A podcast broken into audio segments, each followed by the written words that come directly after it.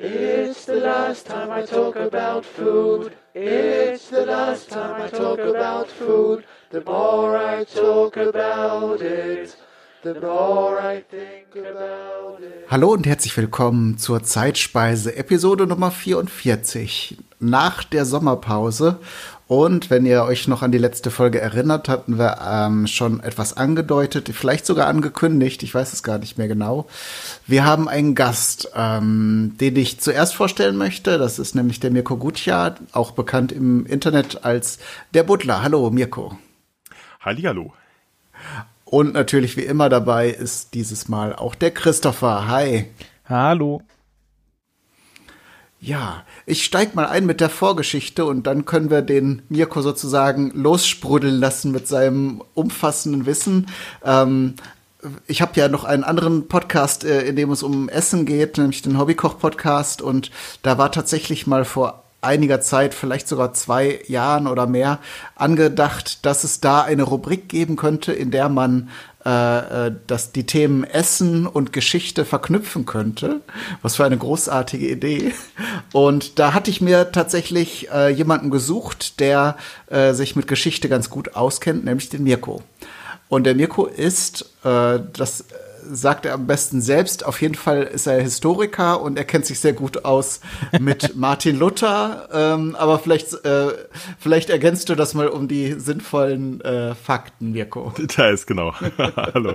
Ja, ich bin, äh, wie gesagt, der Mirko, Mirko Gutja. Ich bin eigentlich, äh, im früheren Leben war ich mal jedenfalls Archäologe ähm, und bin aber irgendwie in, äh, äh, man kommt ja irgendwann auf die schiefe Bahn, bin in das Thema Luther reingerutscht. Ähm, und zwar deswegen, dass ich mal in einer ähm, äh, als Volontär an einer Luther-Ausstellung begonnen habe, ähm, die sich um archäologische Ausgrabungen in den Städten äh, Wirkstätten Martin Luthers ähm, gedreht hat. Und ähm, dann äh, hat mich dann Weg über die Luther-Archäologie, über pro diverse Projekte dann auch direkt nach Wittenberg ins Zentrum sozusagen äh, der, des Luther-Gedenkens geführt. Und dort bin ich jetzt mittlerweile wissenschaftlicher Mitarbeiter und kümmere mich auch künftig noch weiter um die Luther-Archäologie. Also wir haben auch schon so ein bisschen die Fühler ausgestreckt, äh, noch, noch weiter mit diesem Thema ähm, demnächst nochmal ähm, uns zu beschäftigen, also gerade wahrscheinlich eine Ausstellung auch vorzubereiten. Das heißt also, was ich jetzt gerade alles erzähle, das ähm, hat begleitet mich schon einige Jahre. Mhm. Denn, ähm, und wie kommen wir überhaupt zu, zum Thema Essen? Ganz klar, deswegen, weil wir ähm, bei den Ausgrabungen einerseits in Mansfeld, das ist da, wo Martin Luther als Kind aufgewachsen ist, äh, zur Schule gegangen ist, Latein gelernt hat, erste Begegnungen mit der Kirche gemacht hat, äh, und äh, zum anderen in Wittenberg, wo er als Reformator gewirkt hat, wo er die 95 Thesen geschrieben hat und natürlich die ganzen anderen vielen äh, wichtigen äh, reformationsgeschichtlichen äh, Schriften. Ähm, in beiden Orten haben wir äh, spannende Ausgrabungen gemacht und in beiden Orten haben wir auch einiges gefunden, was mit dem Thema Essen zu tun hat. Und gerade in Mansfeld ist das insofern ganz spannend, weil wir dort auch erstmals in diese Familie, äh, in der Martin Luther aufgewachsen ist, hineinblicken können. Und zwar eben nicht nur ähm, hinsichtlich, wie man dort vor Ort gelebt hat, sondern eben auch, äh, was es dort zu essen gegeben hat, was ähm, eigentlich für uns Archäologen ganz spannend ist, weil wir das nur selten diesen Einblick haben. Ähm, wie, wie, welche Spuren findet man dann da so, bevor wir jetzt auch detailliert auf die, auf die einzelnen Speisen eingehen? Ähm, die Archäologen haben ja oft nur mit äh, Rückständen oder sozusagen mit äh, äh sozusagen, äh, ich weiß, zu, dass Archäologen auch oft Toiletten, also sehr für die Ausgrabung spannend finden, weil natürlich fallen ja. da auch mal Münzen rein und äh, äh, andere äh, Dinge, die man so mit sich herumgetragen hat. Aber natürlich kann man auch anhand der Rückstände dort dann auch äh, Rückschlüsse ziehen, was die Menschen gegessen haben. Mm, definitiv. Also es geht dann bis hin zu Nachweisen von, von Bandwürmern und sowas. Also eigentlich sehr spannend, sehr spannend, spannend okay, aber sogar für andere Leute Sachen. etwas äh, schwierige Sachen. Ähm, dennoch, es war in dem Fall gar keine Latrine, auch wenn es äh, Latrinengrabungen für uns natürlich spannend sind, weil sie, wie wir immer sagen, ein besonderes Milieu haben. Das heißt, äh, dort äh, erhält sich äh, ganz oft ähm, äh, Material, das sonst im, im Anführungszeichen normalen Erdreich äh, vergehen würde, also gerade organische äh, Substanzen wie Holz, wie, wie Stoff, wie aber auch Knochen und eben auch ähm, Pflanzenreste, die erhalten sich ganz oft in diesem, in diesem Toilettenmilieu, wenn ich es mal so sagen darf, mhm. äh, weil dort äh, sogenannte anaerobe Bedingungen herrschen. Das heißt, äh, die Zersetzung findet da viel, viel langsamer statt, als sie beispielsweise in dem Sandboden äh, stattfinden würde. Und deswegen sind die besonders, diese Orte besonders interessant für uns. Aber ähm, jetzt habe ich es lang und breit erklärt, aber in Mansfeld gab es gar nicht diese, diese Art von, von, äh, ähm, von Erhaltung, äh, sondern dort ist es so, dass es ein äh, besonders trockener Boden war, der wiederum aber auch äh, ideal ist für die, für die Erhaltung. Ähm, dort fanden sich nämlich dann auch äh, eine ganze Menge an äh, Materialien. Also ganz einfach, was wir überall finden, sind natürlich erstmal Töpfe, also Keramik, äh, Scherben, Scherben, Scherben. Für uns Archäologen besonders spannend, weil wir anhand der Scherben auch ganz gut datieren können. Also wir können sagen, so wie jetzt quasi die Krümmung dieser Wandung eines Topfes ist, äh, das gab es nur in der und der Epoche, nicht? Und ähm, oder eben äh, die in die Beschaffenheit, die in die Glasur, äh, die in die Form. Also das sind ganz typische Sachen, die uns Anhaltspunkte geben, wie alt etwas ist. Äh, und da ist das relativ wurscht, wie der Boden beschaffen ist, weil Keramik erhält sich quasi überall. Äh, dann aber, wie gesagt, hier der Besonderheit ist, äh, haben sich nämlich dann auch ähm, Speisereste sozusagen erhalten, also insbesondere Knochen, ganz, ganz viele, äh, aber eben auch Pflanzenreste. Ähm, und das ist insofern spannend, weil wir es hier wie gesagt, erstmal so eine komplett Einblick in so eine Küchensituation um 1500 haben. Dieser, dieser Fundort ist äh, noch in, an, noch in anderen Hinsichten sehr spannend, denn ähm, offensichtlich sind hier auch Dinge ähm, verbrannt worden, wahrscheinlich im Zusammenhang mit einem Pestereignis in der Stadt.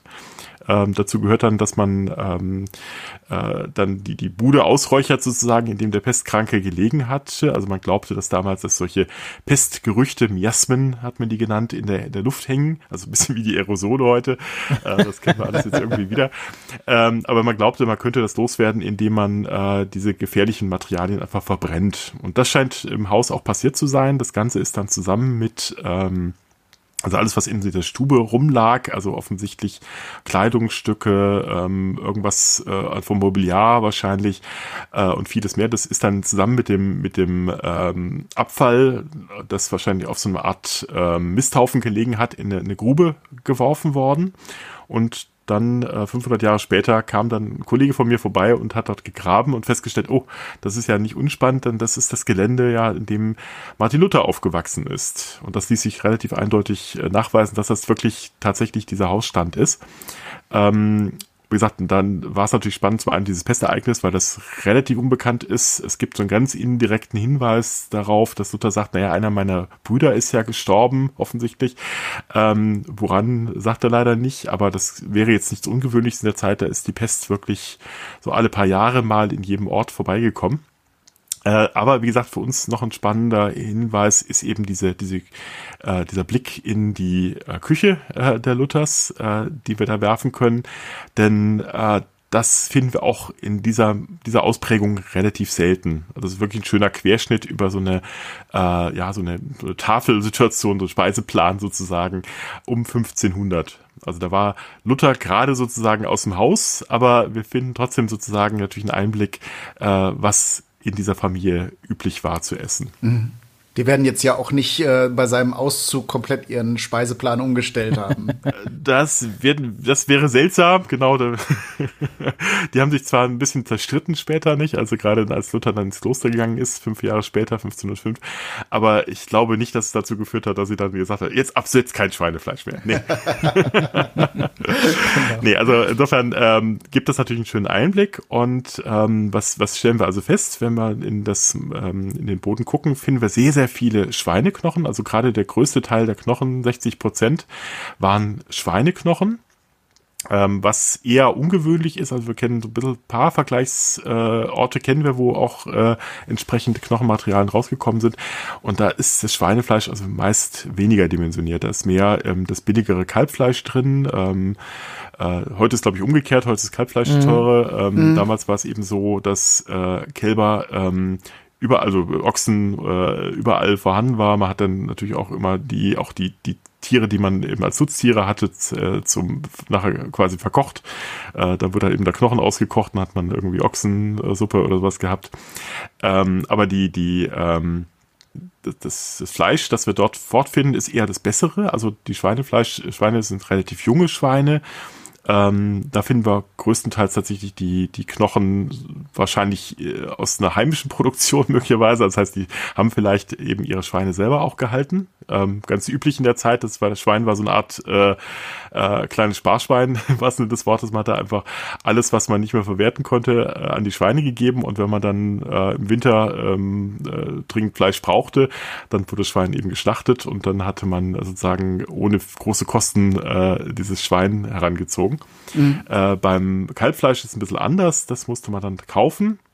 Das war für die Luthers damals aber auch nicht schwierig, denn die sogenannten Fleischbänke, die befanden sich nur ein paar hundert Meter weiter. Also man musste quasi nur um die Ecke gehen und konnte dann direkt dort das Fleisch portioniert offenbar kaufen. Also es sieht ganz danach aus, ob die, die Rippchen, die, die dort quasi ähm, verarbeitet worden sind, bereits äh, schlachtfertig sozusagen, äh, kochfertig abgegeben worden sind.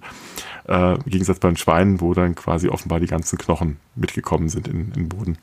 Und diese Fleischbänke, kann man sich das heute wie so, ein, wie so, ein, wie so eine Metzgerei vorstellen oder was war das genau? Ja, ist quasi wie so ein Markt, so ein offener Markt. Mhm. Also man kann sich ja so ein bisschen vorstellen, wie das äh, äh, so offene Stände in der Stadt äh, aussehen. Also das hat man ganz oft in den Hauptstraßen der Stadt gehabt. Nicht unbedingt immer in einem richtigen Marktplatz, sondern manchmal einfach entlang der großen Hauptstraße. Ähm, äh, da stand ganz äh, zum Teil eben auch voneinander getrennt. Also manchen, manchen mittelalterlichen oder mittelalterlich äh, äh, schon existierenden Städten, da findet man ja heute noch äh, entsprechende Märkte mit, mit einer ähm, Bezeichnung, den Beispiel Viktualienmarkt mhm. in, in Wien und, äh, und so war es dann hier auch. Also da gab es dann eben den, die Fleischbänke, die ähm, relativ nah an der Kirche waren und wie gesagt, für die Luthers äh, fast um die Ecke. Das heißt, sie haben sich da gleich äh, eindecken können. Und sie hat natürlich auch das entsprechende Geld, um das zu kaufen. Eben genau, das ist nämlich auch eine, sehr schön, dass es erwähnt, äh, das ist nämlich auch eine Erkenntnis dieser Ausgrabung, hat nämlich früher, also etwas älteren Forschung, ich glaube, die, die äh, letzteren Historiker haben das auch nicht mehr so ernst genommen. Die frühere Forschung hat aber immer gedacht, Luther kommt aus armen Verhältnissen, weil er das selber auch behauptet hat. Ich bin eines Bauern Sohn, äh, meine Mutter hat all ihr Holz auf dem Rücken getragen, äh, also haben sie uns erzogen. Oder manchmal heißt es dann auch, äh, ich bin der Sohn eines armen Heuers, also eines armen Bergmannes, der quasi unter Tage arbeiten musste. Stellt sich raus, so ist es halt nicht. Die ähm, Familie ist schon relativ wohlhabend. Äh, der Vater kann sich äh, schon äh, äh, kann sich leisten, äh, ein Haus mitten in der Stadt zu kaufen, wird also Vollbürger, damit auch wahlberechtigt, wird dann innerhalb der Stadt auch, steigt er quasi auf und wird zu einem äh, Bürgermeister in der Stadt. Ähm, also es geht alles nicht, wenn man kein Geld hat. Und ähm, der, der kann sich dann auch leisten, seinen Sohn an die Universität zu schicken. Das Geld kommt übrigens aus dem Bergbau tatsächlich. Also die äh, ist aber der Vater Luthers ist aber nicht äh, unter Tage quasi gewesen, musste da von Hand abbauen, sondern der war einfach schon Bergbaubesitzer, ähm, Bergwerkbesitzer und hatte äh, da ganz viel Geld gemacht aus dem Abbau von Kupferschiefererz. Ähm, wenn wir denken, ja, Kupfer, da ist, steckt da große Geld drin. Ähm, es steckt deswegen viel Geld drin, weil in dem Kupfer sehr viel Silber enthalten war. und das war, dem war man hinterher und das, das, führte dazu, dass die Grafschaft Mansfeld auch eine der reichsten Grafschaften war äh, in der Gegend, ähm, die es aber geschafft haben, sich selber so zu verspekulieren durch äh, teure Prunkbauten, durch Kriegszüge, durch Verspekulierungen ähm, am, am großen äh, Kupfer- und Silbermarkt. Äh, dann kam natürlich auch noch die, die Silberschwämme aus, aus äh, den äh, neu entdeckten, äh, aus dem neu entdeckten amerikanischen Kontinent dazu. Da kamen die Spanier dann ja mit ihren Silber, großen Silberflotten über die, übers Meer und haben dann den Silbermarkt kaputt gemacht. Also dazu geführt, dass die Grafschaft dann äh, 1570 so verarmt war, dass sie dann zwangsverwaltet werden musste. Aber gut, äh, das, dieser Exkurs äh, führt jetzt ein bisschen zu weit. Aber jedoch, ähm, gab es gute Zeiten und. Es gab gute Zeiten und schlechte Zeiten, genau. Könnte man, könnte man mal eine, eine, Verfilmung machen, äh, eine Serie in, in der Lutherzeit, das hätte was, ja. ja. Ähm, jedenfalls die ähm, Familie war wohlhabend, konnte, das sieht man eben auch beim Essen. Wie gesagt, das gute, gute Schweinefleisch, das gute Rindfleisch war auf den Tisch gebracht worden. Dann, äh, was wir auch gesehen haben, es wird ganz, ganz viel Gans gegessen. Ähm, also es gibt eine ganze Menge an, ganze Menge an Gans. Ja, ja, ganz wie ganz. ähm, äh, und das ist insofern bemerkenswert, weil äh, in dieser Zeit Gänse nur eine ganze, ähm, eine kleine Zeit des Jahres überhaupt gegessen werden konnten, geschlachtet werden konnten, nämlich ähm, zwischen äh, November und äh, quasi dem Jahreswechsel. Ähm, wurden die geschlachtet. Ähm, man kennt ja heute die Martinsgans noch äh, als, als äh, äh, ja, Phänomen. Äh, das hat jetzt weniger mit Martin Luther zu tun, auch wenn die selben Vornamen haben, ähm, sondern das liegt wahrscheinlich eher daran, dass es eben um den Martinstag losging, äh, diese Gänse zu schlachten, dass man gerade am Martinstag dann aber auch äh, seinem Landesherrn Abgaben zu entrichten hatte, nämlich unter anderem eben so eine Gans. Ähm, das ist übrigens auch bei Ben Luthers der, Fall. Die mussten nämlich auch äh, Gänse an äh, ihren Landesherrn abgeben und gleichzeitig aber auch noch an der Kirche in Vaterode, das ist um, äh, um zwei Dörfer weiter. Äh, da sieht man also, die Gänse spielen eine große Rolle in dieser Familie. Die werden wahrscheinlich vielleicht sogar teil, zum Teil selber gehalten worden sein. Ähm, das sehen wir auch. Also die, die Familie ist nicht nur mit dem Bergbau beschäftigt, sondern die hat sozusagen auch noch so mehrere andere Standbeine. Unter anderem eben auch im Ackerbau. Die haben also Gärten und wahrscheinlich eben ein bisschen Landwirtschaft außerhalb der Stadt. Uh, unter anderem äh, zeigt sich das durch Spelzen von, von Getreide, das in der Grube gefunden worden ist. Das dafür spricht, dass es vor Ort gedroschen wurde, also dass man das Weizen uh, quasi in den Hof holte und dort uh, dann drosch und das dann quasi direkt quasi dann, dann einlagerte und verarbeitete. Ähm, dann äh, gibt es, äh, was auch ganz spannend ist, wenn wir bei, beim Fleisch noch bleiben, äh, Hinweise auf ganz viel Singvögel. Und das ist insofern interessant, weil eben auch hier in, in der Lutherzeit sehr, sehr viel Singvögel gegessen worden sind. Also das kann man äh, sehr gut nachweisen durch die wirklich Dutzend gefundenen äh, oder vielfach gefundenen Knochen von, von Singvögeln, also alles Mögliche dabei. Äh, ähm, die Leichen lustigerweise gerade mal nicht, äh, aber eben sehr viele ähm, Drosseln, äh, sehr viel ähm, Goldammer beispielsweise und ein paar Vögel, bei denen man es heute wahrscheinlich nicht mehr erkennt, dass man die mal früher gegessen hätte, äh, wie Rotkehlchen zum Beispiel oder Dorngrasmücke, das ist kein, kein, kein Insekt, sondern das ist auch ein, ein Vogel. Äh, die sind sehr, sehr winzig und man fragt sich, was ist denn da groß dran an Fleisch? Ähm, die wurden, glaube ich, komplett gegessen, oder? Ja, so wie heute die Fettammer. Die wurden komplett gegessen als, als Pastete, ne? Ja, ja, genau. Die wird mir als Pastete, ne? Hat mir die gemacht und ähm, komplett gegessen. So, äh, äh, und das war dann eher eine Delikatesse. Also da ging es gar nicht so sehr um das zusätzliche Fleisch, sondern das war eher so ein, so ein ähm, was Besonderes, das man auf den Tisch stellte. Knuspriger Snack, so. Knuspriger Snack, ja, genau was anderes als nur dieses äh, ständig Gänse, ne? genau. und, ich, ich, wollte jetzt einmal ähm, von der Seite ja. noch so eine, eine ähm, noch eine Grundlage reinschieben, die, auf die wir uns auch beziehen können. Du hattest ja, ja, damals, als wir das vorbereitet hatten, von einer, äh, ich weiß nicht, ob du die, die Dame kennst du, denn äh, die Autorin ähm, des Werkes zu Tisch bei Martin Luther. Das haben wir jetzt auch genau. zur Vorbereitung mhm. der Sendung äh, hier uns mal angeschaut. Äh, und die äh, Alexandra Dapper, im Moment, doch Dapper. Ja, ähm, heißt sie genau, ja. Mhm hat, hat tatsächlich versucht, Rezepte aus der Zeit auch anhand der äh, aufgefundenen ähm, ähm, Lebensmittelreste zu rekonstruieren, hat die Rezepte auch ausprobiert. Ähm, und tatsächlich hast du ja jetzt schon mit äh, Fleisch angefangen, ähm, mit mhm. gleich als erstes, also das äh, Buch beginnt ähm, man, man kann sich ja denken, im Mittelalter gab es ja jetzt nicht so viele Supermärkte, also quasi gar keine, äh, so dass die Küche sehr regional und sehr saisonal geprägt war. Also was heute so es, genau. ein Verkaufsargument ist, ist, äh, war damals halt gang und gäbe. Und sie beginnt ja. das Kapitel mit, mit dem Schlachtmonat und da kommen als erstes die, die Gänse auch ins Spiel, die sie mit Trauben, mhm. die mit Trauben gefüllt waren und mit Knoblauchsoße serviert wurden. Das habe ich tatsächlich damals schon mal ausprobiert.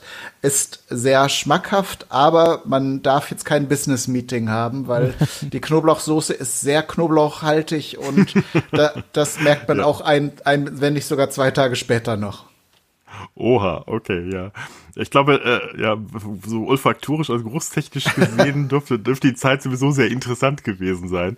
Ich glaube auch. so eine schöne, schöne Anekdote, ähm, beispielsweise die, ähm, durch die, durch die Reformation haben sich sozusagen auch äh, recht praktische Probleme ergeben. Also äh, beispielsweise hat man ja dann bei den Protestanten in den Kirchen kein Weihrauch mehr verwendet.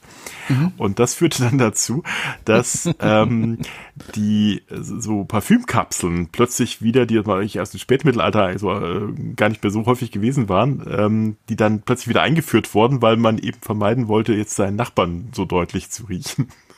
Also das, das scheint sich sozusagen auch ähm, geruchstechnisch äh, durchaus niedergeschlagen zu haben. Die Kirche wurde nicht mehr durchgeräuchert, dann hat man sich lieber ein bisschen genau. Parfüm aufgelegt. Hat das, äh, genau, war das genau. nicht, äh, glaube ich, ich kenne das äh, 150 äh, Jahre später beim großen Pestausbruch äh, in London, wo die dann auch so mhm. Säckchen mit so, so Potpourri hatten, um sich das vor die Nase zu halten, weil sie dort ja, auch mhm. geglaubt haben, dass es halt die Dämpfe sind, die halt diese Pest übertragen. Genau. Ähm, genau. Mhm. Aber das war dann anderweitig äh, gar nicht mehr so mhm. verbreitet, dass man so Parfümkapseln hatte. Also ja, tatsächlich gibt es das aus dem Mittelalter und dann plötzlich gibt es wieder eine Neuzeit und dann, äh, das ist natürlich ein schöner, schöner Hinweis darauf, dass gerade das wieder ähm, äh, offenbar ein Problem geworden ist, ins, insbesondere in den Kirchen.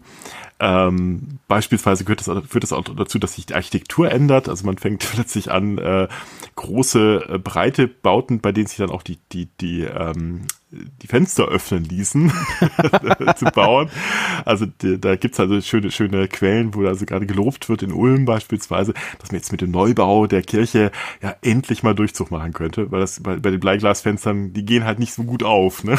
Gehen halt nur einmal auf und dann bleiben sie offen. Ja, genau, richtig, dann bleiben sie offen, genau. Und äh, das ist halt ähm, also auch genau ein deutliches Zeichen, wie viel sich sozusagen auch mal auf einer ganz alltäglichen Ebene ändern kann. Mhm. Was ich jetzt bei diesem äh, äh ganz Rezept spannend finde, ist halt eben auch der Knoblauch, weil ich erinnere mich noch, ähm, bei der Leipziger Lerche war das auch so, dass, glaube ich, der Mythos war auf jeden Fall, ähm, dass diese Leipziger Lerchen, also gerade die, Leich, äh, die Lerchen in Leipzig so schmackhaft sind, weil sie immer den Knoblauch mhm. essen, ähm, der um Leipzig herum Den wächst. wilden Knoblauch, Genau, ja. der wilde Knoblauch und dadurch halt so, äh, so ja. würzig werden im Vergleich zu anderen Lerchen ah, anderswo.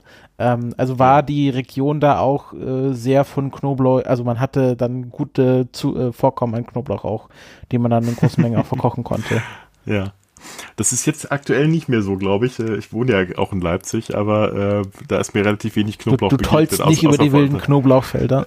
Äh, selten, selten, genau. Ich, weißt du, dass es beispielsweise ähm, um, um Halle sehr viel Kümmel gab, äh, äh, dass da angebaut wurde weshalb man die Studenten dort, ähm, Achtung, jetzt wird das Wort jetzt nicht bitte falsch verstehen, Kümmeltürken genannt hatte. Also weniger, weniger um sie als, äh, also die, um die Türken zu beleidigen, sondern eher tatsächlich um die, die Hallenser Studenten äh, zu foppen. Also das, das scheint immer so regional ganz interessante Anbaugebiete jeweils gegeben mhm. zu haben. Also Leipzig offenbar Aber ich Knoblauch, schätze, ja die, die Familie Luther, wenn du sagst, die hatte auch Gärten, äh, wird die auch den Knoblauch selbst angebaut haben oder auf dem Markt halt gekauft möglich. haben. Gut möglich. Ich meine, Leipzig, Leipzig und Mansfeld sind jetzt nicht so weit auseinander. Vielleicht äh, gab es dann auch natürlich äh, da äh, regionalen Austausch zwischendurch. Ähm, ist ja auch so, dass die in Mansfeld sitzen ja auch gar nicht so schlecht. Ähm, das ist auch eine schöne Überleitung, denn ähm, die äh, durch Mansfeld führt eine der Handelswege der Hanse. Und die Hanse, wenn man so das äh, etwas unbedarft, früher hatte ich es auch gedacht, der Hanse äh, eher so mit den Meeren verbunden, so von wegen die Hanse äh, Schiffe hat äh, mit den Koggen, die da so mhm. durch die durch die Nord- und Ostsee äh, fahren. Äh, nee, das ist auch eine, eine, eine Städte ähm, Städteverband, die äh, auch auf Land stattfindet, die aber natürlich dann die Bezüge zur Ost- und Nordsee hat. Und das führt dazu, dass ähm, wir auch in Mansfeld ganz viel Stockfisch gefunden haben, also direkt von der Ostsee. Mhm. Denn äh, äh, das Lustige war, dass, dass, da haben wir schon quasi so eine Art Globalisierung. Der Stockfisch war nämlich weitaus günstiger als der regionale Fisch, der direkt aus, aus den Bächen vor Ort ge gezogen wurde. Warum? Äh, weil die Bäche und Seen komplett überfischt waren. Und die haben also äh, das, die, die Fische da so sehr rausgeholt, dass es also äh, schwierig war, sozusagen da noch, noch gutes, guten Fisch zu kriegen. Das kann man archäologisch auch ganz gut nachweisen, denn die Süßwasserfische, die wir dann da nachweisen konnten, die sind sehr klein. Das heißt, man hat die wahrscheinlich schon gefangen, als sie noch sehr jung waren, weil es eben keine größeren mehr gab. Äh, während, währenddessen dann die, die Stockfische ähm, die man auch sehr schön erkennt, weil denen nämlich immer die Köpfe fehlen, weil die dann schon vor Ort, also quasi dort, wo sie gefangen werden, äh, die Köpfe abgetrennt werden. Deswegen haben wir in den Knochen, äh, Knochenfunden äh, nur, nur die Leiber und keine Kopf, Köpfe mehr. Ähm, die sind dann relativ groß wiederum. Nicht? Und äh, das ist also eigentlich auch ein ganz schöner, schöner Befund, den wir da äh, haben. Genau, ein Rezept haben wir hier auch. Rezept haben wir auch äh, Stockfisch aus einer gelben Suppe. Ähm, Stockfisch, ich weiß nicht, das kennen unsere gebildeten Hörerinnen und Hörer wahrscheinlich, aber es ist ein getrockneter Fisch, wenn ich da richtig informiert bin. So, so konnte der dann halt auch über weite Strecken gehandelt werden. Ne? Hm, genau, der ist äh, also äh, getrocknet und gesalzen und damit äh, ist der sehr lange haltbar und damit eben auch verhandelbar, während eben der Süßwasserfisch, äh, äh, den muss man halt relativ schnell essen, sonst schmeckt er nicht mehr. Das heißt, äh, in den Märkten beispielsweise hatten das dann so gehandhabt, dass sie das dann die, die Fische einfach in die vorhandenen ähm, äh, Zierbrunnen geworfen haben. Also ganz oft sieht man auf, auf mittelalterlichen Märkten ja noch so schöne Brunnen rumstehen. Da denkt man, ja, ist nett, ne? Aber äh, die sind genutzt worden als Fischbrunnen, äh, ganz oft. Also beispielsweise in Nürnberg gibt's noch so einen Fischbrunnen, äh, Freiburg hat noch so einen Fischbrunnen. Da hat man die einfach reingekippt und dann waren die fangfrisch sozusagen auch äh, an den Kunden zu bringen. Das, das heißt, die waren auch lebendig noch oder wurden die einfach in dem Wasser da frisch gehalten? Nee, zum Teil noch, äh, zum Teil noch lebendig äh, weiterverkauft worden, ja. Aha. Sogar in meinem Heimatort. Äh, ich komme ja aus einem kleinen äh, Ort im Schwarzwald, Dornstetten, was irgendwie auch noch so Stadtrecht aus dem Mittelalter hat. Also das äh, kann schon sein, dass die auch Marktrecht hatten. Ähm, und da gibt's auf jedem, also ich glaube, es gibt zwei Märkte, oder zwei Marktplätze und auf jeden Fall auf beiden gibt's noch so einen großen Brunnen, wo heute noch, äh, also jetzt nicht mehr zum Verzehr dann gedacht, aber heute noch Fische drin sind. Ach, ähm, ja. Hm? Hm? Aber das kann ich mir schon vorstellen, dass das quasi noch so eine Reminiszenz an quasi die Märkte waren, wo dann die Händler ihre Fische äh, gelagert haben. Ja, genau. Hm. Also die Suppe, um sie gerade nochmal zu vervollständigen, ähm, enthält unter anderem auch Wein. Das kommt in ganz vielen Rezepten vor. Ähm, ja. Mhm und auch viel Obst. Also eine äh, Zwiebel und Apfel und Rosinen. Äh, Ingwer hat mich sehr verwundert, dass die Zutat damals schon verfügbar war, weil das ja auch, glaube ich, aus Asien stammt ursprünglich. Aber mhm. ist auch, äh, da wird allerdings der, äh, der getrocknete und pulverisierte Ingwer verwendet worden sein, weil ja. hier mhm. im Rezept steht mhm. auch gemahlen. Das heißt, wird der über die Handelswege auch äh, angebracht worden sein. Genau, genau. Also Gewürze sind natürlich ganz wichtig, ähm, denn ähm, die Speisen des Mittelalters sind wahrscheinlich für heutigen Geschmack eher etwas fade gewesen. Man hat sehr lange gekocht, man hat langsam gekocht. Das können wir auch archäologisch feststellen, dadurch, dass wir ähm, auch das Kochgeschirr natürlich gefunden haben, äh, zumindest in Teilen. äh, die, die Töpfe dieser Zeit sind relativ simpel und äh, die sehen all, überall in jedem Haushalt fast gleich aus, egal ob arm oder reich. Das sind nämlich ähm, äh, äh sogenannte Grapen, also Töpfe, die auf drei Beinen stehen. Warum drei und nicht vier Beine? Ganz einfach, vier Beine können wackeln, drei nicht. Und die stellte man an, also sie waren so quasi so kugelförmig, unten äh, drei, drei Stelzen und das stellte man an den Rand der, des, der Herdglut, ähm, so dass es hinten meist einen Henkel gab, das, mit dem er das quasi dann hin und wegziehen konnte oder weiter rein oder weiter rausziehen. Und das äh, garte dann so stundenlang vor sich hin. Äh, und entsprechend äh, viel Geschmack ist dann noch übrig geblieben von dem, was man gegessen hat. Ganz oft ähm, sind das Breie gewesen, die man da so verzehrt hat. Also äh, gerade äh, Getreide, die, die man dann verarbeitet hat und daraus Brei zu machen. Äh, Brot wurde sehr viel gegessen aus diesem Getreide, ähm, das man natürlich auch gebacken hat. Ähm, ganz selten hat man selber ähm, die Möglichkeit, Brot im Haus zu backen, sondern da gab es dann auch Backhäuser, auch im Mansfeld nachweisbar. Äh, da hat man sozusagen sich einigen müssen, wer wann wo backen darf. Das gab, also es gibt so mittelalterliche ähm, Rechtsbücher, in denen es dann um Streitigkeiten innerhalb dieser, dieser Städte geht. Und ganz oft geht es um diese, diese Backhäuser, äh, wer da mhm. wann äh, sein, sein Nutzungsrechte. Recht, äh, Nutzungsrechte hatte.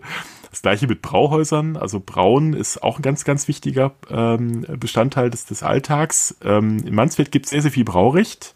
Das ist insofern wichtig, weil die nicht für, nur für den eigenen Bedarf äh, jeder zu Hause gebraut hat, also, oder fast jeder zu Hause gebraut hat, sondern eben auch ähm, für den Verkauf. Ähm, also Mansfelder Bier wurde auch weiterverkauft. Luther ist auch sehr begeistert von diesem Bier. Das ist quasi das beste Bier, das er, das er kennt, ist das aus Mansfeld. Äh, dann kommen so ein bisschen Abstufungen äh, Torgau und ähm, was man manchmal liest, Einbeck, das stimmt nicht, das ist mehr oder weniger so eine Art äh, Marketing-Gag der Stadt Einbeck gewesen, dass, dass das äh, behaupten, auf dem Wormser Reichstag habe er äh, Einbecker Gier. Ja, es, er hat irgendwann mal ein paar Kannen davon geschenkt, geschenkt bekommen, aber so richtig begeistert ist er da offenbar nicht drüber. ähm, jedoch, er hat's ähm, halt getrunken. Er hat's getrunken und sich bedankt und das ist dann auch schon alles. Aber wie gesagt, das, das äh, Bier, das seine Frau ist natürlich das, das Allerbeste, das habe ich natürlich vergessen, dass seine Frau macht das Beste, dann gibt's das Mansfelder Bier und dann kommt erstmal lange Zeit nichts. ähm, man muss aber dazu sagen, das Bier ist natürlich nicht nur das Bier, das wir heute trinken, das gab's auch. Das ist dann eher so ein Starkbier, ähm, das man so zur Winterszeit äh, getrunken hat, insbesondere äh, während der Fastenzeiten. Das ist für die Mönche besonders wichtig. Deswegen haben wir sehr viele Brauereien, die ja ähm, Ordensnamen im Namen haben, weil die Mönche natürlich sehr auf Fastenzeiten geachtet haben und sich, um sich irgendwie dann noch Kalorien zuzuführen, haben sie dann im Winter sehr viel Starkbier gemacht. Aber ähm, das Bier ist äh, quasi so eine Art Alltagsgetränk. Es gibt so ein, äh, eine, eher eine leichte Variante dieses Biers, ähm, was man heute, glaube ich, in Skandinavien so als Leichtbier überall noch kaufen kann das aber tatsächlich so quasi den ganzen Tag über getrunken wurde. Also das kriegten zum Teil schon die Jugendlichen zu trinken, die Kinder vielleicht noch nicht, aber die Jugendlichen äh, hatten das schon getrunken und das war so eine Art Alltagsgetränk, das man zu jedem, zu jeder Tages- und Nachtzeit sozusagen kredenzt hat. Ähm, deswegen war es auch ganz wichtig, dass man das immer wieder ähm, nachproduziert hat. Das hält sich auch nicht lange, ähm, muss man also relativ frisch dann auch verbrauchen. Und insofern, ähm, also beispielsweise in, Mann, äh, in Wittenberg wissen wir, dass Katharina Luther, die Ehefrau Luthers, äh, riesige Fässer dafür hatte. Äh, also da, da haben die wirklich Tausende von Litern hergestellt. Äh, das wissen wir über die Rechnungen äh, der, der Gerste, die da eingekauft worden ist. Ähm, äh, und zwar so viel Bier, dass während einer ganz schlimmen äh, Katastrophe, nämlich einer Bierknappheit in Wittenberg, ich glaube 1536, waren die Luthers die einzigen, die noch Bier in der Stadt hatten. Also insofern gut vorgesorgt. Mhm. Ich habe noch, äh, noch eine Frage zum Fleisch, weil ich das hier gerade in diesem äh, Kochbuch gelesen habe. Wir hatten ja jetzt ja Schweinefleisch, ähm, Rindfleisch, ähm, Gans und Fisch. Ähm, jetzt fehlt ja noch äh, das Wild und ähm, hier gibt's irgendwie eine ganz lustige Geschichte darüber, dass Luther kein Wild gegessen hat, weil er das, ähm, wie du schon gesagt hast, ähm, gerade Wild neigt doch sehr dazu, sehr mhm. trocken zu sein, wenn man es sich richtig genau. zubereitet. Genau. Und äh, er meint hier, dass, äh, also er kann ja auch gleich einen Teller essen, weil das hat auch keinen Saft. und ähm, das, das, ähm, das ist ihm zuwider und ähm, er äh, vermutet, dass da, weil die, weil die Wildtiere ja so ein schweres Leben haben, dass ihr Fleisch ganz mhm. melancholisch geworden ist.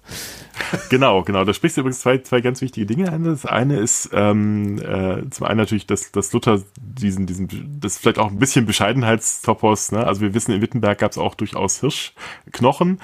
Allerdings muss man natürlich sagen, dass Luther auch sehr viele hochstehende Gäste hatte, dass er also wahrscheinlich dann eben auch mal ähm, vom Fürsten ein entsprechenden das Geschenk in Form von, von Wildtieren bekommen hat, das dann die Küche natürlich verarbeiten musste, insbesondere wenn man dann den Fürsten auch noch zu Gast hatte. ähm, aber äh, tatsächlich, äh, Luther hat, hatte echt ein großes Problem mit der Verdauung. Ähm, ah. Er hat als, äh, als Mönch äh, war ja dann 1505 ins Kloster eingetreten, war ja erst zunächst mal ein sehr asketisch lebender Mönch innerhalb eines Ordenszweiges, die sehr äh, auf ähm, Fasten und Verzicht und ähnliches geachtet haben. Der ähm, das Ganze brach dann ein bisschen in sich zusammen, als Luther ja dann nach dem Wormser Reichstag in, auf die Wartburg äh, geflohen ist, beziehungsweise entführt wurde. Äh, man tat ja so, als ob er quasi gefangen genommen worden und verschleppt worden wäre, damit ihn äh, möglichst keiner sucht, äh, weil er ja mittlerweile durch die durch den äh, Kaiser als vogelfrei und geächtet äh, bezeichnet worden ist und damit natürlich ähm, durchaus Lebens unter Lebensgefahr stand, ähm, hat man ihn auf der Wartburg versteckt und äh, damit er dort nicht auffiel, war er inkognito als sogenannter Junker Jörg unterwegs, also als, als äh, Ritter. Ähm, als Adliger. Und da bekam er dadurch auf der Wartburg natürlich das Essen, was sonst ein Adliger auch vorgesetzt bekommen hat. Und da fangen so seine Probleme an. also diese, diese Umstellung vom asketischen, relativ bescheidenen Essen der Mönche dann zum, zum wirklich deftigen, kräftigen, fettigen Essen des Adels, das hat ihm wahrscheinlich tatsächlich zeitlebens dann später Verdauungsprobleme beschert. Zumal er dann ja auf dieser Küche dann auch mehr oder weniger blieb. Also dieses, zumindest dieses fettige, äh, deftige Essen, das hat er dann später weiterhin betrieben als er dann auch wenn es ihm so Verdauungsprobleme gebracht hat. Ja, ja, das wusste er wahrscheinlich nicht, dass es daran lag. Also es äh, hat sich da etwas eingehandelt, das man medizinisch als Röhmhild-Syndrom bezeichnet, also eine, offenbar eine Magenerkrankung, die dann aber auch aufs Herz schlagen kann, oder eine Darmerkrankung, glaube ich, weiß nicht ganz genau, ich glaube eine Darmerkrankung, äh, die aufs Herz schlagen kann wo auch gemutmaßt wurde, ob das mit, mittler, äh, letztlich mittelfristig auch auf seinen, seinen Tod irgendwie Auswirkungen hatte. Er hat ja dann am Schluss so eine Angina pectoris gekriegt, also Herz, Herzerkrankung und die äh, führte dann unmittelbar auch zu seinem Tod 1546. Ähm, insofern kann Essen auch gefährlich sein, merken wir.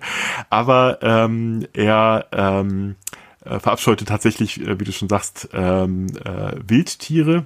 Ähm, Deswegen vielleicht auch, weil es eben nicht äh, das Essen des, des, äh, des normalen Mannes war sozusagen, denn äh, diese Wildtiere, gerade das sogenannte Hochwild, war ja äh, nur dem Adel vorbehalten.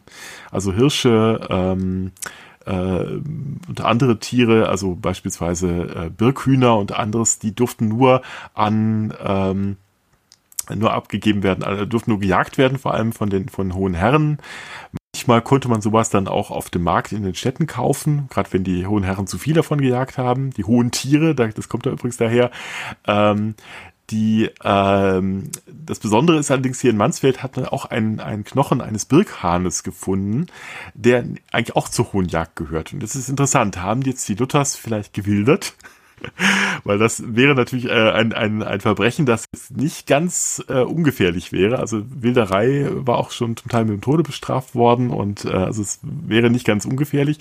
Vielleicht löst sich aber auch dahingehend auf, äh, dass der Vater Martin Luthers ja auch als Beamter der Mansfelder Grafen unterwegs war und damit natürlich dann vielleicht auch eben äh, solche Fleischgeschenke bekommen konnte über eben die Fürsten, die zu viel gejagt haben. Birkan, gibt es die heute noch? Äh, ich glaube, die sind mittlerweile ausgestorben äh, oder zumindest auf der roten Liste. Die ähm, sind nämlich tatsächlich auch bejagt worden. Das, das war nämlich auch ein großes Problem. Gerade die hohen Herren haben das gerne jagt. Die, der Vogel äh, neigt dazu, sich im äh, Dickicht zu verbergen. Dann ist natürlich ein bisschen unpraktisch, weil dann ist er nämlich leicht zu jagen ähm, insbesondere durch die Hunde, die dann ja auf die gehetzt werden. Und damit war der dann relativ, schon auch in, im 16. Jahrhundert fast schon vom Aussterben bedroht. Ich weiß nicht, wie es, wie es mittlerweile aussieht, muss ich zugeben. Ja, ich glaube zumindest, äh, dass es ihn zumindest noch selten, wenn mhm. überhaupt, gibt. Genau, also ähm, wollen wir den Schwenk mal machen? Du hattest ja erwähnt, es wurde auch viel Getreide angebaut und verarbeitet. Hier in, in der Rezeptsammlung wird äh, hauptsächlich Mus erwähnt, also entweder aus mhm. Weizen, Grieß oder Hirse. Genau. Ich hatte mhm. tatsächlich auch extra Hirse gekauft, die ist heute noch da. Ich muss mal gucken, ob man die noch verwenden darf. Ich wollte tatsächlich mhm. dieses Hirsemus mal ausprobieren. Und zwar mhm. wurde das äh, zu Luthers Zeiten wohl in der Regel dann in Milch gekocht oder ja. äh, in einer Mischung aus Sahne und Wasser, geht auch. Äh, ich ja. schätze mal, mhm. eher wird es äh, früher so Rohmilch gegeben haben, wo beides drin war. Äh, also mhm. alles komplett. Eier kommen rein und ähm, Salz und eine Prise Safran. Auch wieder ein Zeichen von ah ja. Wohlstand. Mhm. Ich glaube, das war immer ja. schon so, weil die Herstellung des Safrans ja ein sehr arbeitsaufwendiger Prozess ist. Mhm. Ähm, allerdings habe ich gesehen, die einfachen Leute haben auch einen Ersatz für Safran verwendet, der äh, auch heutzutage noch überall zu finden ist, wenn man sich ein bisschen auskennt. Und zwar ist das die Färberdistel. Also die wird Familie ah, Luther wahrscheinlich mhm. nicht verwendet haben, weil sie eben entsprechend Geld hatte, sich ja den Safran im ja. Original mhm. zu kaufen. Aber diese Färberdistel, die auch als Saflor bezeichnet wird, da hört man mhm. schon so ein bisschen die Ähnlichkeit raus. Ähm, scheinbar mussten diese Getreideprodukte gelblich sein. Ich weiß nicht, was dafür, vielleicht weißt du es, äh, ähm, aber irgendwie sollte das wohl gelb sein und der Safran mhm. war tatsächlich eher für die Farbe als für den Geschmack äh, relevant. Ja, ja tatsächlich, ähm, wenn das, das, Essen ein bisschen besser sein sollte, dann ähm, spielen Farben natürlich eine große Rolle. Also die, die mittelalterliche, spätmittelalterliche Küche ist offenbar etwas bunter, als wir uns das heute vielleicht vorstellen. Ähm, das sieht man ja unter anderem an den Rezepten, wo man dann versucht, so Aha-Effekte zu erreichen. Mhm. Beispielsweise durch äh, die auch in dem Rezeptsammlung vorhandenen wiederbefüllten Eier wo man dann die Eimasse aus, also aus, äh, wo man die Eier ausbläst und dann die Eimasse dann verarbeitet, färbt, also mit, mit äh, Grün oder mit, wie, du schon sagst, mit Safran, dass sie dann gelb wird. Äh, mit Grün ist, glaube ich, auch irgendwie äh, wie heißt das Zeug, ähm, Waldmeister und sowas kann man da verwenden. Mhm. Ähm, da füllt man das wieder ein und wenn, wenn man das dann kredenzt und die, der, der Gast dann das Ei aufmacht, hat er diesen Aha-Effekt. Oh, guck mal, das ist jetzt ganz was anderes drin, als ich erwartet habe. Das äh, haben wir auch mal selber probiert ähm, bei Frau Dapper, die uns das mal bekocht hat. Ähm, ich war damals dabei, als man die ähm, das Koch, für das Kochbuch die Fotos gemacht hat. Äh, das, ähm, äh, da hat sie nämlich dann unter anderem mal die wiederbefüllten Aal gemacht. Das ist also ein Aal, äh, dessen Haut man abzieht und dann äh, Innereien des Aals und äh, noch andere äh, Dinge in äh, zusammenmischt und dann diesen Aal dann wieder zunäht dass es dann so aussieht, als ob man quasi einen richtigen Aal liegen hatte, macht man auf und hat, ah, das ist ganz was anderes drin. Das ist eine Wurst. Also, ist quasi eine Art Wurst, ja, wenn man so will. Eine Aalwurst. Ähm, ja, genau. So, solche Dinge lieben die einfach in der Zeit. Ne? Ja, das ist, aber das beschränkt sich nicht nur aufs Essen, sondern eben auch auf ähm, beispielsweise die äh, Dinge, mit denen man dann äh, isst. Also es gibt beispielsweise so Scherzgefäße, die dann aussehen wie Bücher oder wie Stiefel. Da kommt das Stiefeltrinken wahrscheinlich dann irgendwann her. Das hat sich dann irgendwie behalten, dass man Stiefel kugelförmige Biergläser hermacht, ähm, weil man das irgendwie lustig fand. Ne? Also der, der Humor in dieser Zeit ist sehr, sehr niedrig angesetzt. Aber und mangels die, besseren äh, Wissens äh, hat man, glaube ja. ich, auch sehr aus heutiger Sicht sehr bedenkliche Farben genommen. Also zum Beispiel auch bleihaltige ja, Farben ja. und solche Dinge. Genau. Und ich erinnere genau. mich, habe ich, glaube ich, in einer anderen Folge schon mal erwähnt, äh, ich habe mal gelesen, dann bei Hofe gab es dann so pompöse Dinge, wo dann ganze gebratene Ochsen mit lebenden Tauben gefüllt wurden, die dann bei Tisch Sowas, sozusagen mhm. freigelassen wurden. So, solche solche genau, irrsinnigen genau. Dinge, die auch aus hygienischen Gründen natürlich absolut äh, äh, unfassbar waren. Aber für den Effekt hat man es damals dann durchgezogen. Ich so. kenne das, ich kenne das noch irgendwie so aus, aus so dem Phänomen späten Rom. Der, das, äh, wo das dann, also ist das quasi noch so ein Überbleibsel aus äh, quasi aus der späten Antike? Das gab es ja nicht irgendwie einen römischen Koch, der sich damit gebrüstet hat, dass er einen Elefantenrüssel wie ein Hummer aussehen lassen kann. Ähm, da war das, glaube ich, auch ganz hip. Ja, das, da bin ich jetzt nicht ganz firm. Also ähm, man kennt ja Lucullus beispielsweise oder die, des Kochbuchs ist, ähm, oh Gott, wie Apicius, glaube ich, heißt er. Ähm, ja, wo tatsächlich solche Dinge drin sind, das ist natürlich für die ganz, ganz hohen, hochgestellten Herrschaften, ähm, wo man genau mit solchen Effekten, die schon etwas ansonsten, was Sinne des Wortes, gesättigte Oberschicht erfreuen wollte. Ähm, da kennt man natürlich insbesondere diese ganz absonderlichen Sachen, was dann sozusagen so ein bisschen in den, den Ruf der Römer reingespielt gespielt hätten, die hätten das quasi immer, immer so gemacht, aber das sind natürlich bei diesen Kochbüchern ganz besondere, ausgefallene Dinge, die eben nicht jeden Tag gemacht werden. Äh, bis hin dann, was ich heute noch gehört habe, wie war das, ah, das war aber auch bei euch ein Podcast, habe ich, äh, den habe ich gerade kürzlich nochmal gehört mit den Otternasen und Lärchenzungen. äh, das natürlich so ein bisschen auf diese, genau auf diese, diese ähm, mhm. Dinge anspielt. Äh, man entdeckt das ja wieder, also die, ähm, gerade das 16. Jahrhundert ist ja so eine Zeit, wo man auch gerade die Antike wieder entdeckt. Äh, die Renaissance ist ja die Wiedergeburt äh, manchmal eben der, der Antike, äh, wo man ähm, quasi das Mittelalter loswerden will und sagt, äh, dass äh, die Antike ist noch viel weiter gewesen als wir, das wollen wir doch alles wieder haben und äh, sich dann natürlich auch an solchen Dingen unter anderem orientiert hat. Was man, äh, was vorhin noch bei Safran mir noch eingefallen ist, ähm, die äh, diese Gewürze, die spielen nicht nur eine Rolle bei dem beim für den Geschmack sondern auch äh, für die Gesundheit. Also man glaubte nämlich, dass ähm, der Mensch aus vier Säften besteht. Ähm, das ist die sogenannte Vier-Säfte-Lehre, die äh, auch schon aus der Antike kommt. Also da waren äh, Hippokrates und Galen, äh, zwei, zwei mit, äh, römische Ärzte, die ganz besonders federführend, die diese Theorie aufgebracht hätten, der, dass äh, alle Krankheiten Blut, Schleim, schwarze Galle und gelbe Galle. Und ne? Gelbe Galle, genau. Und daraus äh, kommen dann äh, sozusagen wieder ganz alles hergeleitet. Die Idee ist äh, quasi, der Mensch ist ähnlich wie der Rest des Kosmos aus vier Elementen aufgebaut und äh, äh, das sind sozusagen die, die äh, Äquivalente dazu äh, zu Feuer, Erde, äh, Luft und Wasser. Und äh, je nachdem, was man davon zu wenig oder zu viel hat, daraus ergeben sich dann Krankheiten oder eben auch psychologische Effekte, also äh, beispielsweise die, die zu viel ähm, äh, Blut haben, die sind die Sanguiniker, die sind also die eben die, die aufbrausend sind, äh, die haben halt zu heißes Blut. Äh, das gibt's ja auch Und noch die Melancholie kommt ja tatsächlich von genau. der gelben Galle, ne?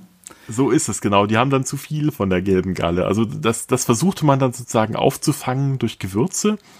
Und ähm, das gibt quasi Auswirkungen bis heute, denn wenn man zum Beispiel Weihnachtsgebäck hat, das ja mit Zimt äh, unter anderem gewürzt wird. Kann man sich fragen, warum wird Zimt ausgerechnet immer zur Weihnachtszeit äh, verwendet?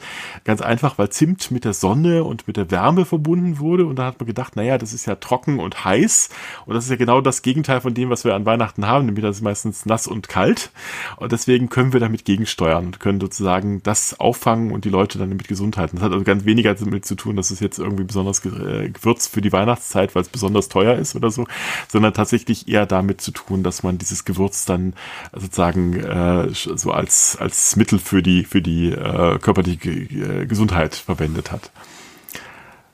Genau, das hat man natürlich auch in der, der mittelalterlichen Küche oder der spätmittelalterlichen Küche auch immer wieder. Also da ist der Geschmack dann meistens zweitrangig, sondern man, das muss man jetzt gesund sein und haut dann besonders viel Knoblauch dran. Was ja auch mhm. irgendwie stimmt. Stimmt irgendwie. Gerade bei fetten Speisen ist das ja ganz gut. So ist das, genau, genau. Ja, genau. Ich glaube, das äh, habe ich noch irgendwas vergessen aus dem aus dem Bereich der der Archäologie. Ich überlege gerade. Ähm, ich mir sind noch zwei Fragen eingefallen. Ja? Ähm, äh, bei dieser, wo wir gerade über das Bild gesprochen haben, geht es auch darum, dass Luther lieber seinen eigenen Teller essen möchte.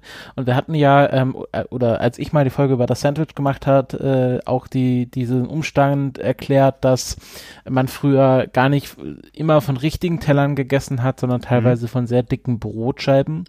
Ähm, weiß man, ob das Luther auch so gemacht hat? Also da, oder waren die einfach so reich, dass sie immer sich äh, quasi Keramik leisten konnten? Hm. Äh, lustigerweise haben wir keine Teller aus Mansfeld. Also wir haben zwar Teller, aber das sind ganz eindeutig, eindeutig Auftrageteller. Also die hat man dann verwendet eben als große Schalen, um das Essen auf den Tisch zu bringen. Ähm, aber die, die äh, das Teller verwendet haben, die wir einfach nicht gefunden haben, weil die haben sich tatsächlich nicht erhalten. Holz, Holz ist da in Mansfeld nicht gut erhalten. Ähm, was wir aber wissen, dass wir in, in äh, Wittenberg gibt es auf jeden Fall Keramikteller. Die haben wir dort gefunden. Also wenn Luther in den Teller beißt, dann meint er wahrscheinlich tatsächlich okay. die Teller, die er in, Manz, in, in Wittenberg vor sich hat. Also nicht die Brotscheiben, äh, die ja wahrscheinlich doch etwas äh, weniger trocken sind, äh, durch das Fett dann da reingelaufen ist und äh, doch etwas besser schmeckt äh, ich weiß nicht, ob ihr damals auch erwähnt habt, dass das auch so als Al, äh, so Almosen war, dass man diese, ja. diese dann mit Fett vollgetrieften Brote dann auch weitergeben konnte als, als Abendspeise. Ähm, also das, das äh, äh, ist dann aber zu Luthers Zeiten offenbar als Reformator nicht mehr so gehandhabt mhm. worden. Mhm. Ähm, ja, genau, einen Gedanken hatte ich noch, aber mhm. ja, nee, zuerst. Ja. Äh, ich hatte, ja, ich, ich, ich wäre dann auf so sowas wie, wie Tischsitten übergegangen. Ja, genau, genau. Da geht quasi in meine Richtung auch. Ich wollte nämlich aufs Trinken eingehen. Genau, mach ähm, du erst mal. Äh, ja, genau. Das Trinken spielt nämlich natürlich auch eine große Rolle. Ich hatte ja kurz vorhin angedeutet mit, ähm, mit Bier als, als Alltagsgetränk aber es wird natürlich auch kräftig gepichelt im, im Hause Luther. äh, das sieht man unter anderem darin, dass es sehr edle Gläser gibt in, in Mansfeld. Also es gibt äh, offenbar auch äh, neben den einfachen äh, äh, sogenannten Waldgläsern, das sind also äh, Gläser, die tatsächlich im Wald hergestellt werden, weil da das meiste Holz gibt. Also gerade so Thüringer Wald ähm, ist ja ganz be beliebt gewesen, wo man ähm, natürlich große, große Mengen an Holz braucht, um die Temperaturen für die Glasschmelze zu erreichen wo sie wirklich große, große Flächen abgeholzt haben und wenn dann äh, der Wald ringsherum nicht mehr stand, sind die mit der Glashütte einfach in den nächsten Wald gezogen. Ähm, das ist aber so das Gebrauchsglas, das ist so grünes Glas, das kennt man vielleicht, wenn so äh, äh, in irgendwelche Mittelaltermärkte geht, stehen die quasi an jedem, jedem Stand irgendwie rum. Das sind so diese grünen äh, Gläser mit den Noppen drauf, äh, auch Noppengläser genannt. Deswegen wahrscheinlich Noppen, weil die auch eine schöne Haltbarkeit äh, neben der Form äh, ermöglichen. Also man kann sie gut halten, meine ich, äh, mit den Fingern, mit den nassen mhm. Fingern. Ich habe das mal aus, selber ausprobiert auf Mittelaltermärkten, das funktioniert sehr gut. äh, selbst nach dem dritten, vierten Bier geht das noch wunderbar. Ähm, aber die, ähm, es gibt eben auch edlere Gläser, die äh, offenbar sogar importiert sind. Also wir haben äh, ein Glasfragment eines Fadenrippenbechers, die sonst eher so aus Böhmen kommen, äh, wie wir festgestellt haben. Also das ist hier was Teures, was auf dem äh, Tisch gestanden hat. Und es gibt was ganz Absonderliches. Es gibt so ein sogenanntes Igelgefäß äh, aus Steinzeug Steinzeug ist äh, ein, ein, äh, eine sehr hoch äh, heiß gebrannte Keramik, die so heiß gebrannt ist, dass sich die Oberflächen in quasi verglasen und damit auch kein ähm, wie bei, bei der normalen Keramik kein, keine Feuchtigkeit mehr durchlassen. Also wenn, wenn man auf dem Mittelaltermarkt mal war und hat mal aus einem Keramikbecher getrunken, dann weiß man, der, der fängt an zu schwitzen und da läuft quasi die Flüssigkeit äh, dann immer ganz schnell aus. Äh, das will man natürlich äh, nicht unbedingt bei allen, allen Getränken haben. Und deswegen gibt es eben dieses meist etwas teurere Steinzeug. Und das, das was doch heute so äh, diese ja? Bierkrüge, also diese Steinbierkrüge. Genau, das ist dann Steingut, das mhm. ist noch ein bisschen, bisschen ah, das anders. Was anderes. Das ist okay. dann der Verglasungsprozess dann komplett durch, also da sind die Temperaturen auch noch eindeutig höher. Ähm, beim Steinzeug ähm, ist es dann so, dass es ähm, äh, allerdings äh, in dieser Zeit dann vor allem auch für, für Hochprozentiges verwendet worden ist. Also nicht nur, aber man kann da auch, insbesondere auch Hochprozentiges oder jetzt zum Beispiel Essig reinfüllen, was äh, in den normalen Keramikgefäßen keine gute Idee ist, insbesondere wenn die äh, glasiert waren. Dann löst sich nämlich dann die Glasur auf und da die mit Blei äh, glasiert worden sind, ist das dann nicht sonderlich äh, gesund. Ähm, wie gesagt, Mansfeld ist relativ arm an Steinzeug. Also es ist ganz spannend, wenn man sich dann mal so die, die, die, die Keramikfunde äh, anschaut in der Gegend. Das ist also offenbar importiert worden, aber nur selten. Ganz einfach deswegen, weil die Mansfelder Grafen so ein bisschen das Monopol der Keramikproduktion in, in Land hatten und dann verboten haben, äh, äh, dass da quasi auswärtige Produkte eingeführt werden auf die Märkte. Deswegen scheint es eine besondere Ausnahme zu sein, dass die, in, äh, dass die Luthers sowas hatten. Und das ist dann auch ein besonderes Gefäß, ein sogenanntes Igelgefäß. Das ist also ganz absonderlich aufgebaut, unten sehr wackelig, mit irgendwelchen Ringen dran, äh, die daran getöpfert wurden, mit, äh, die so klappern konnten. Äh, der, der, der eigentliche Gefäßteil ist groß, bauchig. Das ganze Ding ist vielleicht so 30, 40 Zentimeter hoch und hat äh, außen Stacheln und ein aufgeklebtes Gesicht mit einem Bart. Und ähm, das ging immer als Igelgefäß durch. Das sollte einen Igel darstellen. Ich gehe eher davon aus, es soll den wilden Mann darstellen. Der wilde Mann ist so eine mythische Gestalt, ein Waldbewohner, der äh, quasi abseits der Zivilisation, der abseits der Städte lebt, dicht, äh, dichtes Fell im Körper hat und äh, der aber sich vor allem sozusagen als Gegenbild des zivilisierten Menschen zeigt. Also der, der trinkt, der gibt sich den, der Sexualität hin, alles Mögliche. Und das soll man natürlich möglichst nichts machen ähm, als, als kultivierter Bürger. Und deswegen sozusagen wird er dann auch mit dem Trinken verbunden. Und ganz oft gibt es Darstellungen dann dieses wilden Mannes äh, im Bezug eben auf, auf das Trinken. Und das scheint in dieser, dieser Form dann auch auf dieses sogenannte Igelgefäß äh, äh verbunden, äh, mit dem Igelgefäß zu verbinden zu sein. Äh, das ist ein sogenannter Willkommen. Das heißt, es ist ein, ein Gefäß, das man reicht, wenn besondere Gäste kommen. Äh, also quasi in der Tür, wenn die ankommen, anklopfen, kommt man dann erstmal als Gastgeber, als Hausherr vorbei reicht ihm erstmal einen Trunk. Und das macht man aus einem besonderen Gefäß und das scheint eben also so ein Gefäß gewesen zu sein. Ähm, mhm. Oder es könnte eben auch ein, ein, ein, Tischaufsatz gewesen sein. Das heißt, man stellt sowas dann auf die Tafel und da kommen dann besondere Getränke rein, die man eben äh, zum Abschluss des Essens oder ähnliches gereicht. Also das, wie gesagt, was ganz Besonderes davon gibt's in ganz Europa gibt's nur 23 äh, oder 22 äh, Funde, das war dann Nummer 23, also es also wirklich sehr, sehr seltenes Ding und das ausgerechnet äh, in der Familie Luthers, fand ich auch so bezeichnend. Da meine Großmutter ja diesen Podcast auch hört, und aus Soest kommt, bin ich äh, vertraglich dazu verpflichtet zu erwähnen, dass ähm, es in Soest ein, ähm, ein Gasthaus gibt, äh, seit 1618, ah. was auch der Wilde Mann heißt, beziehungsweise im Wilden ja, Mann, genau. ähm, mhm. wo meine Oma auch schon die ein oder andere Geschichte draus erzählt hat. Ähm, also das muss... Das Müssen wir die auch mal einladen in den Podcast? Ich glaube, mittlerweile muss man sie auch mal einladen in diesen Podcast. ähm, das ist mir nur gerade, äh, das ist ganz ja. spannend, weil ich wusste mhm. gar nicht, warum das, ja. also woher dieser Begriff kommt, aber dass das, äh, dass das jetzt so eine mythologische Figur ist, ist. Ich weiß gar nicht, ob das meine Oma wusste. Ähm, vielleicht mhm. kann sie ja mal einen Audiokommentar schicken. Liebe Grüße von hier, genau. genau, Grüße. Ja, wie gesagt, das, äh, das, das begegnet mir relativ häufig jetzt gerade, weil ich auch nochmal ähm, neulich eine, eine schöne Darstellung hatte vom ähm, Papst als wilder Mann, also eine Darstellung, anti, äh, also protestantische Darstellung als Karikatur gegen die Katholiken. Äh, und da ist auch sozusagen diese Verbindung, dieses Un, wie des Wilden, dieses äh, dann auch schon satanischen, weil er ist ja quasi das Gegenbild zum, zum aufrechten Christen, dann muss das quasi was Böses sein und der, der Papst sind sowieso denn die, die Hassgestalt der Protestanten in dieser Zeit.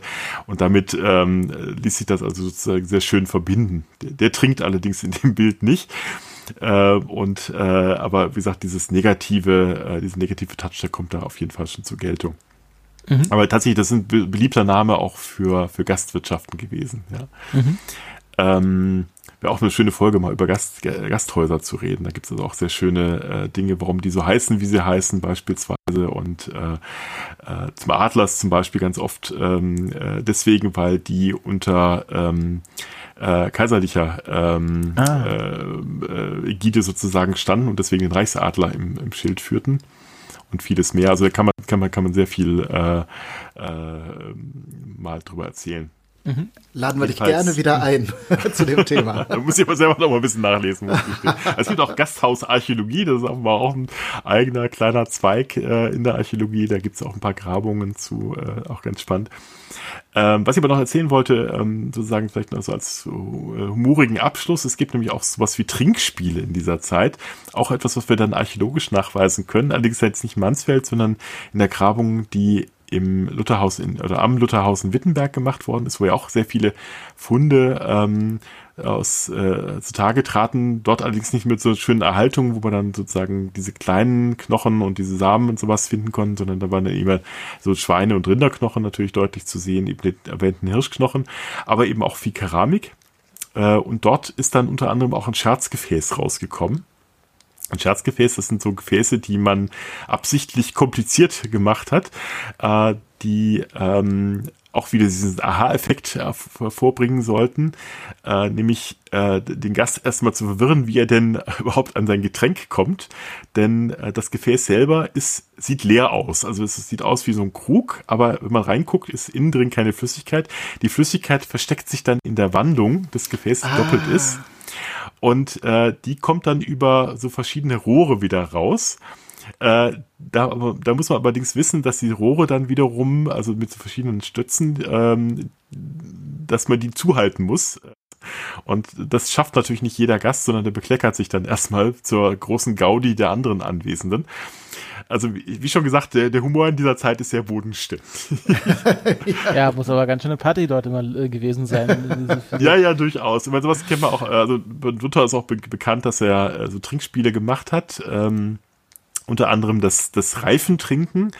Das Reifentrinken basiert darauf, dass man ähm, große äh, Biergläser hatte, die ähm, sogenannten Stangengläser. Das, das waren wirklich stangenförmige ähm, äh, Gefäße aus, aus Waldglas, aus dem grünen Glas, das dann aber so, äh, manchmal auch entfärbten Waldglas, sind dann auch dann hell, also auch transparent durchsichtig. Und die sind dann so gemacht, dass dann außen mit Glasfäden Ringe aufgebracht worden sind, so horizontale, die äh, sozusagen Abschnitte in dem Glas markieren können. Und dann gab es dann so Trinkspiele, wer schafft es, es genau zu diesem, äh, so diesem und dem Reifen auszutrinken. Mhm. Diese, diese Trinkspiele gab es auch nachweislich bei Luther. Die hatten auf ihr Glas allerdings dann äh, verschiedene Abschnitte des großen Katechismus draufgeschrieben. Was und dann gibt es also schöne Tischrede, in der dann äh, erwähnt wird, also die Studenten, die damals alles mitgeschrieben haben, unter anderem ähm, solche, solche Sachen, äh, die schrieben dann, es gab also einen Wettstreit zwischen äh, Philipp Melanchthon und Martin Luther und Philipp Melanchthon habe es nur bis zum Vater Unser geschafft, also ein Reifen, der nicht ganz unten war. Äh, Luther habe aber den großen Katechismus gar ausgetrunken. Hat also bis zum unteren Reifen geschafft, sozusagen. Sehr schön. Ich wollte noch ähm, zum Abschluss äh, ergänzen aus dem schönen Kochbuch zu Gast äh, bei Luther. Äh, zu, zu, Tisch bei Martin Luther, so ist es richtig. Äh, die äh, Quelle ähm, geben wir auch in den Sendungsnotizen äh, an, falls ihr da Rezepte davon ausprobieren möchtet. Das Lieblingsrezept von Martins, Martin Luther, zumindest so äh, überliefert, ähm, war gebratener Hering mit Erbsschnee und Honigsenf. Genau, richtig, ja. Hm? Genau, und das, das ähm, nur kurz, erwähnt, also es wird Salzhering verwendet, der wird gewässert, dann wird er gesäuert, dann wird er meliert und gebraten und dazu gibt es dann einen Erbsschnee, das ist also eine Beigabe, die aus Erbsenmehl hergestellt wurde, äh, die das mit Bier gemischt wurde, auch wahrscheinlich wieder aus der Hausmarke des Hauses Luther oder von, von seiner Frau besagt. Äh, das gibt es dazu mhm. dann auch zu trinken und der Honigsenf ist einfach eine Mischung aus Senf und und Honig, wie es teilweise auch heute in der skandinavischen Küche noch anzutreffen ist. Hm. Ja, guter Hinweis, ähm, denn ich habe vorhin ver vergessen zu erwähnen, dass diese Bier äh, eben nicht nur getrunken wurde, sondern dass es eben auch Bestandteil von ganz vielen Gerichten ist, insbesondere der Biersuppe, ähm, aber auch, wie du sagst, äh, hier, ähm, äh, um Soßen und so ähnliches herzustellen, äh, wird da gerne Bier dran gemischt. Bier ganz deswegen, weil es das Wasser etwas veredelte, das ähm, meist auch gerade in den Städten nicht besonders schmackhaft war, wenn man bedenkt, dass dann die Brunnen äh, meist äh, so ein paar Zentimeter neben dem Latrinengruben angelegt waren. Das schmeckte mm. wahrscheinlich nicht besonders gut. Ähm, äh, das heißt aber nicht, dass man kein Wasser getrunken hat, was man manchmal auch findet, sondern äh, dass man aber bevorzugte dann eben sozusagen das verbesserte Wasser zu trinken. Genau. Natürlich dann auch Wein und äh, der, der Wein natürlich noch äh, lieber als das Bier. Äh, es gibt auch diesen Spruch, vielleicht habt ihr das auch schon mal, äh, äh, Wein auf Bier, das rate ich dir, Bier auf Wein, das lass sein. Äh, das hat weniger damit zu tun, welche Reihenfolge man das trinken soll, sondern das geht um den sozialen Aufstieg. Also der, derjenige, der sich Wein leisten kann, ist derjenige, der natürlich, ähm, der, äh, dem es quasi sozial besser geht, als demjenigen, der quasi den Abstieg vom Wein zum Bier machen muss. Ah. Also das, darauf soll das beruhen. Jedenfalls nach der Quelle, die ich gelesen habe. Ich hoffe, ich erzähle jetzt nicht Unsinn. Aber es hat weniger mit dem, mit der, äh, der, der Reihenfolge der Getränke zu tun, die wir heute äh, machen sollen. Ja, jetzt habe ich noch eine letzte Frage zum Thema Tischsitten, weil ich kenne so diese Überlieferung, dass Luther mal gesagt haben soll, äh, hier, warum rülpst ihr und futzt ihr nicht? Hat es euch nicht geschmeckt?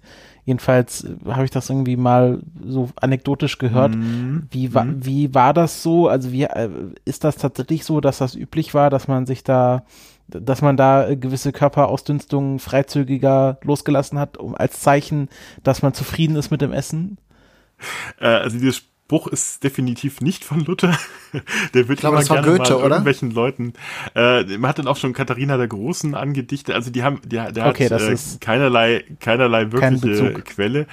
Nee, tatsächlich nicht. Äh, es bezieht sich so ein bisschen auf den Grobianismus Luthers, der äh, gerne auch mal in, in entsprechenden derben Ausdrucken mit Furzen und Scheißen und sowas äh, um sich geworfen hat, äh, insbesondere wenn es um seine Gegner ging, gerade eben äh, äh, die in Rom saßen.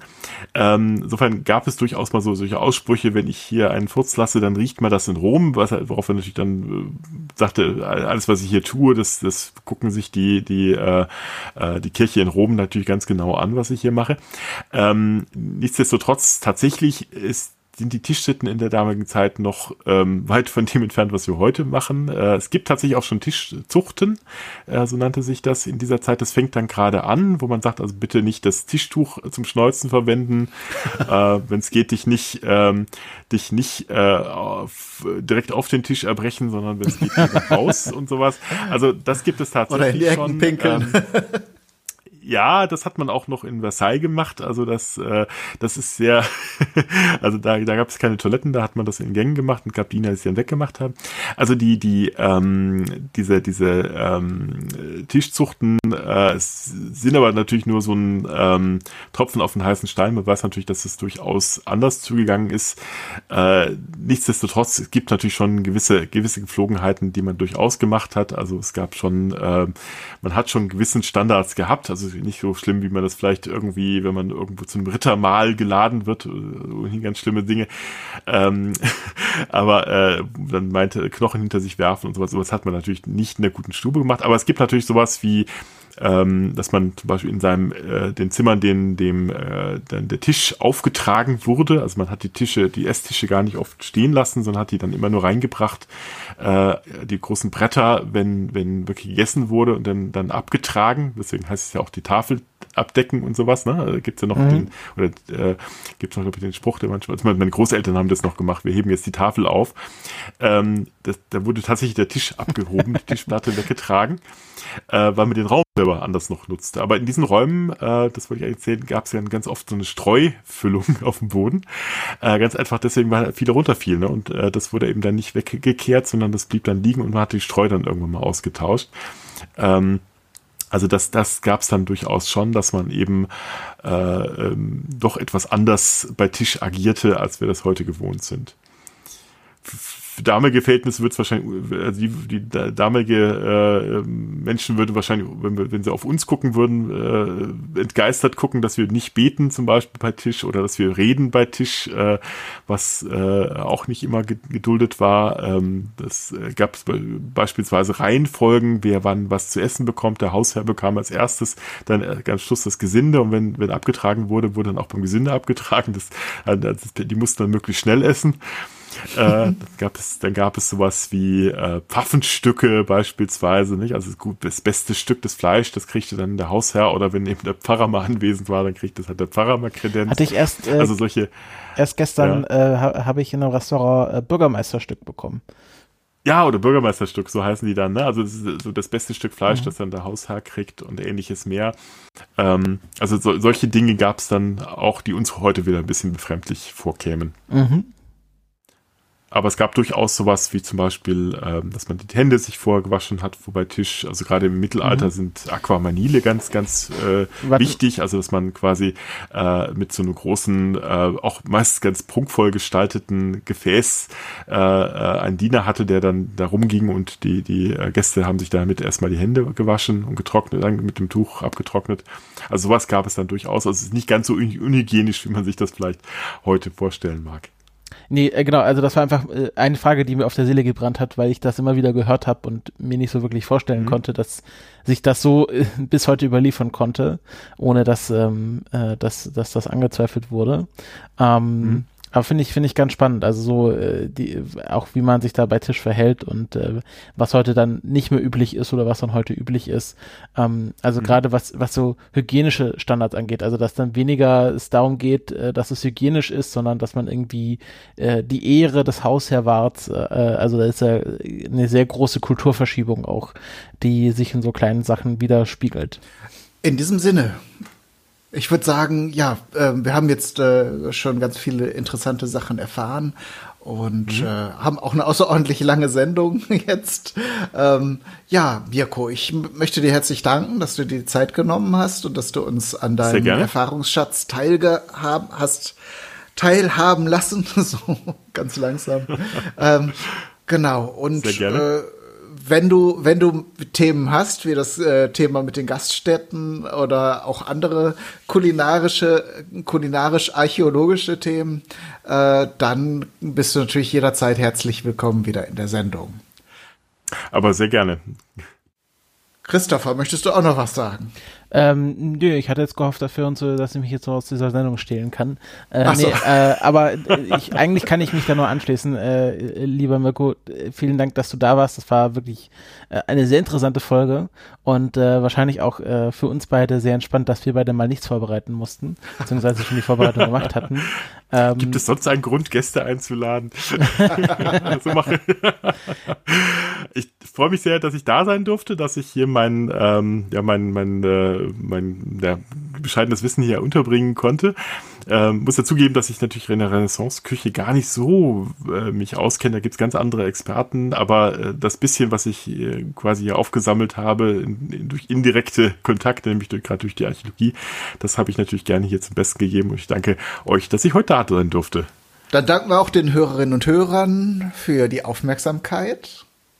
Äh, schreibt gerne in die Kommentare, wie euch das Format gefallen hat, weil das ja jetzt zum ersten Mal jetzt mit dem Mirko als Gast war, ob wir das in Zukunft weitermachen sollen, noch mehr davon.